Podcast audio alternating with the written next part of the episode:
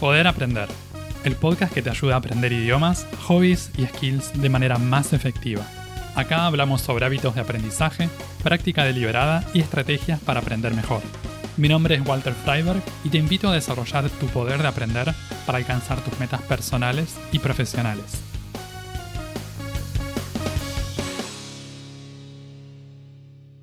¿Es necesario tener talento para poder aprender una habilidad? ¿Por qué algunas personas parecen aprender más rápido o más efectivamente que otras? ¿Qué es la práctica deliberada y por qué es importante en el aprendizaje? En este episodio vamos a hablar sobre el talento, la práctica deliberada y cómo puedes aprovechar mejor tu tiempo de práctica para aprender cosas. El talento, según la definición de la Real Academia Española, es aptitud, capacidad para el desempeño de algo. En el imaginario popular, sin embargo, el talento está asociado a una capacidad innata, algo especial que trae una persona al nacer, algo que le da una ventaja sobre la mayoría de la gente. Por ejemplo, una persona nacería con talento para cierto deporte, o para la música, o para el dibujo. La pregunta es, ¿será realmente así? Según la evidencia científica en las últimas décadas, el rol de las capacidades innatas en el aprendizaje parece estar sobrevalorado. Como dice Jeff Colvin en el libro Talent is Overrated, disponible en español como El talento está sobrevalorado, hay cosas más importantes y decisivas que el talento a la hora de desarrollar habilidades. Por ejemplo, el tipo de práctica que desarrollamos, cómo practicamos por cuánto tiempo y cuándo empezamos a aprender y a practicar algo. Si vemos el talento como una capacidad que se puede desarrollar, eso nos da esperanza. Porque ya no importa tanto si nacimos con mucha capacidad para eso o con poca. Al mismo tiempo, esta mirada sobre el talento también nos da más responsabilidad. Tenemos que hacernos cargo. Si no mejoramos en algo, no es porque no tengamos talento, sino porque no estamos practicando lo suficiente y o porque no estamos practicando bien. Decir que el talento es solamente capacidad innata es una muy buena excusa para ni siquiera intentarlo. Nos decimos, me encantaría poder tocar el piano, pero lamentablemente no tengo talento. Mejor se lo dejo a las personas que nacieron con el don. Voy a seguir buscando en qué cosa sí tengo talento. Una persona que empieza a aprender algo desde cero va a necesitar tiempo para desarrollar habilidad. El hecho de que no veamos resultados desde el inicio no debería desanimarnos o desalentarnos. Por otro lado, si realmente queremos aprender algo, ¿es importante tener mucha facilidad para eso y ser capaces de avanzar a toda velocidad? ¿Por qué no empezamos a aprender y a practicar y listo? La mayoría de nosotros no vamos a dedicarnos profesionalmente a todos nuestros hobbies y a todas las habilidades que elegimos cultivar. Y sin embargo, a veces nos sentimos presionados a tener que igualar ese nivel de destreza, el nivel de destreza de un profesional, o nos comparamos con quienes practican desde hace décadas. En mi opinión, las comparaciones con otros aprendedores nos pueden hacer bastante mal, ya sea que nos veamos inferiores o superiores a los demás. La realidad es que cada uno de nosotros es diferente. Partimos de una base genética única y además de eso, tenemos experiencias de vida que son singulares e irrepetibles. No tiene sentido compararnos con otras personas porque cada uno de nosotros viene equipado de forma diferente. A veces sucede que nos proponemos empezar a aprender algo y hacemos simplemente lo mismo que hacen los demás, o lo que conocemos, o lo que nos recomendó alguien. Por ejemplo, pensamos en aprender inglés y decidimos que enseguida que tenemos que tomar clases de inglés. Tomar clases de idiomas es un método que funciona bien para mucha gente, pero no para todos. Es la forma típica de aprender idiomas, aunque no es la única ni tampoco es el mejor método del mundo. O al menos no para todos. Algunas personas abandonan idiomas y hobbies después de darse frustrado con formas de aprender que no les funcionan. Antes de resignarte, de darte por vencido o por vencida, considera probar una manera distinta. Si las clases no te funcionaron como esperabas, a aprender por tu cuenta. Si probaste clases grupales y no te funcionaron, Probá clases individuales. Probá aprender de manera presencial o a distancia. También puedes probar aprender con otros profesores. Al momento de elegir los materiales y recursos para practicar, también vamos a encontrar muchas diferencias a nivel individual. Hay quienes prefieren aprender con audio o escribiendo bastante, o bien con diagramas y esquemas, o leyendo cosas. Es muy posible que alguna de estas vías nos resulte más efectiva. Es cuestión de probar y estar atentos a cómo nos sentimos con cada una. También podemos hacer memoria y pensar en las mejores experiencias de aprendizaje que tuvimos cuando éramos chicos o más jóvenes. ¿Qué tipo de contenido usábamos en esos momentos? Puede ser útil recuperar algo de eso y ver si aún nos sigue funcionando. Si bien cada uno de nosotros aprende diferentemente, existen algunos principios sobre la práctica efectiva que se pueden aplicar en distintos métodos. Una de las formas más efectivas de practicar una habilidad es la práctica deliberada. La práctica deliberada es un tipo de práctica que reúne ciertas características. Es bastante estructurada, requiere de esfuerzo de nuestra parte y usa feedback inmediato. Típicamente, no es un tipo de práctica que hacemos para divertirnos o para relajarnos. Es una práctica que requiere disciplina, constancia y poner mucha atención a lo que estamos haciendo. El objetivo que tiene es ir mejorando las representaciones mentales de la habilidad que practicamos. Y eso se va a ir traduciendo en mayores niveles de habilidad en la práctica de la actividad en cuestión. El dicho dice que la práctica hace al maestro, o en inglés, practice makes perfect. Yo estoy de acuerdo con esto, pero con una salvedad. La buena práctica hace al maestro. O good practice makes perfect. La práctica deliberada, sin lugar a dudas, es buena práctica. Practicar algo no es suficiente para mejorar. Si queremos mejorar tenemos que practicar bien, de manera efectiva. Es lo que les digo al final del podcast. Sigan aprendiendo y acuérdense de practicar bien. Practicar bien es identificar qué necesitamos mejorar, cuál es el objetivo de nuestra práctica, qué es lo que estamos buscando. Necesitamos tener buenos ejemplos de lo que queremos lograr, corregir nuestros errores y seguir puliendo día a día. La práctica deliberada es un trabajo duro, pero que trae grandes recompensas. En última instancia es lo que vamos a encontrar detrás de los grandes logros de muchos deportistas, artistas y científicos. Tal vez te preguntas, pero si no me interesa ser un deportista o artista profesional, ¿también tengo que hacer esta práctica deliberada? ¿No será suficiente con practicar de forma normal, sin tanto esfuerzo como hace cualquier amateur? Te recomiendo hacer la prueba.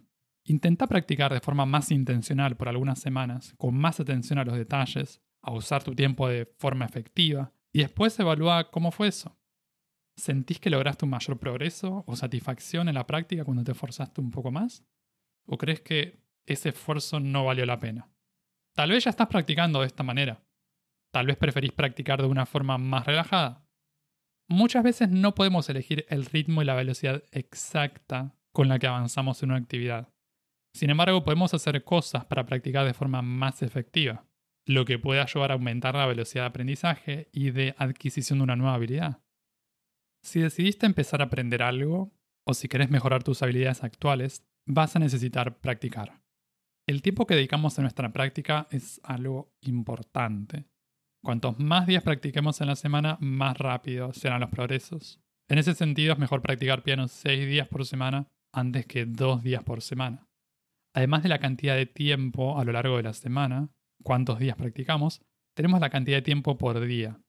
En este caso hay que tener en cuenta que nuestra capacidad de concentración y de práctica enfocada tiene un límite.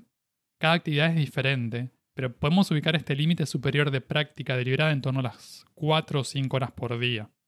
Habrá muchos casos en los que se supera ampliamente este número. 4 o 5 horas de práctica deliberada, concentrada, es realmente un montón de tiempo. En general son los profesionales o aquellos que tengan más tiempo libre y menos responsabilidades, como los preadolescentes y los adolescentes, van a tener esta cantidad de horas disponibles. Seamos realistas. La mayoría de la gente adulta que aprende un hobby no tiene cuatro horas por día para practicar el piano o para hacer entrenamiento de tenis.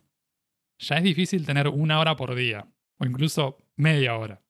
De cualquier manera, no es necesario tener varias horas por día para ver progresos.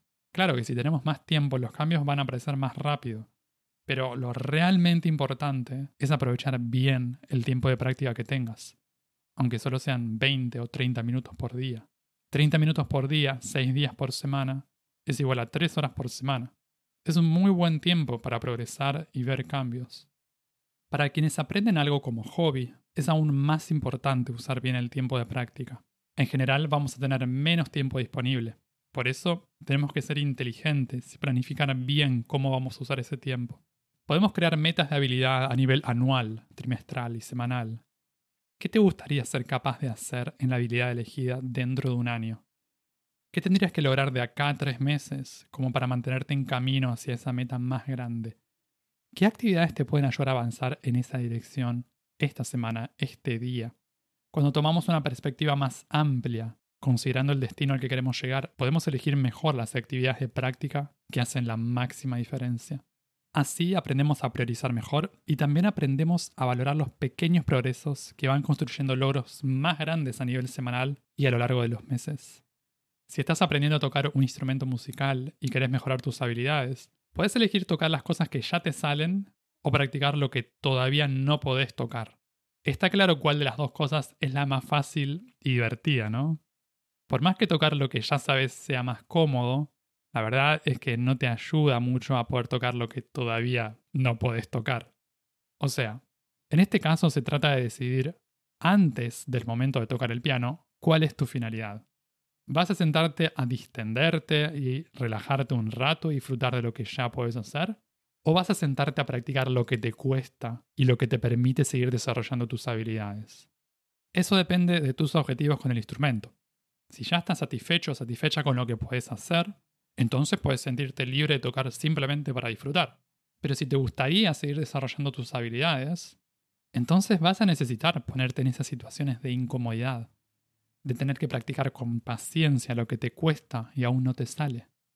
Cada uno aprende diferentemente. Tenemos cuerpos y mentes con características únicas.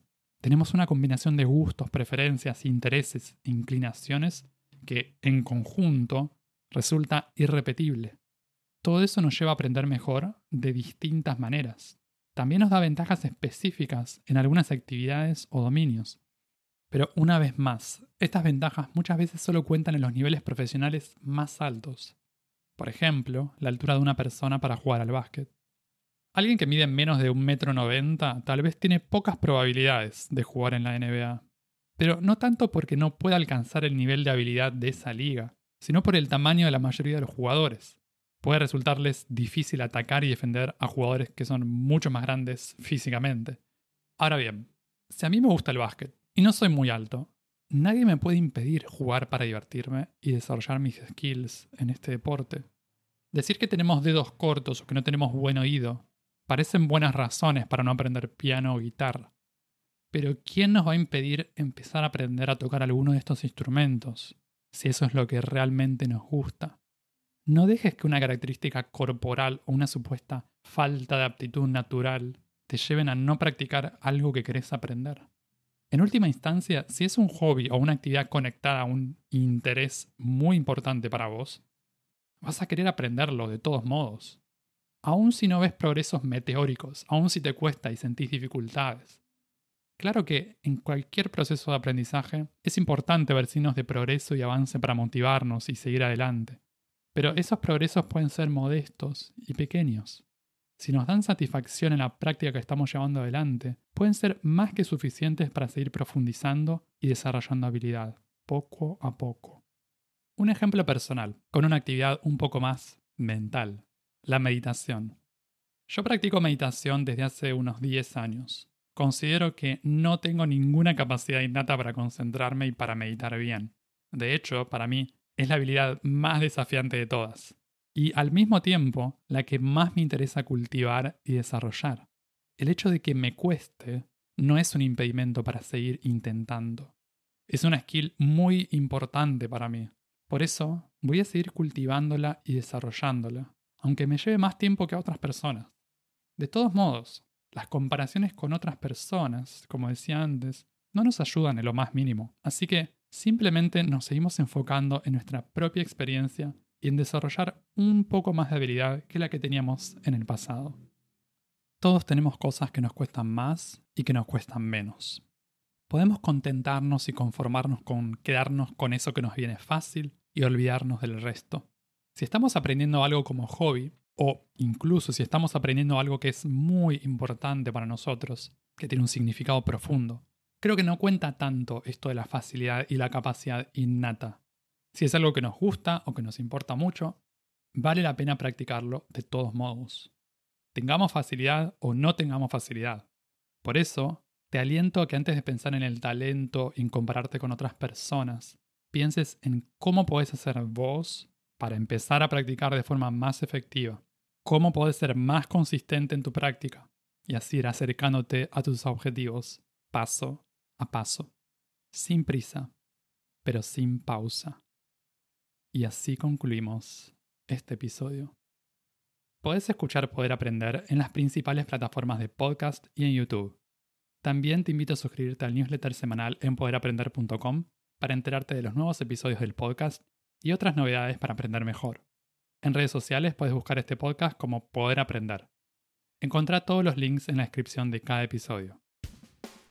Eso es todo por ahora. Nos vemos en un próximo episodio. Sigan aprendiendo y acuérdense de practicar bien.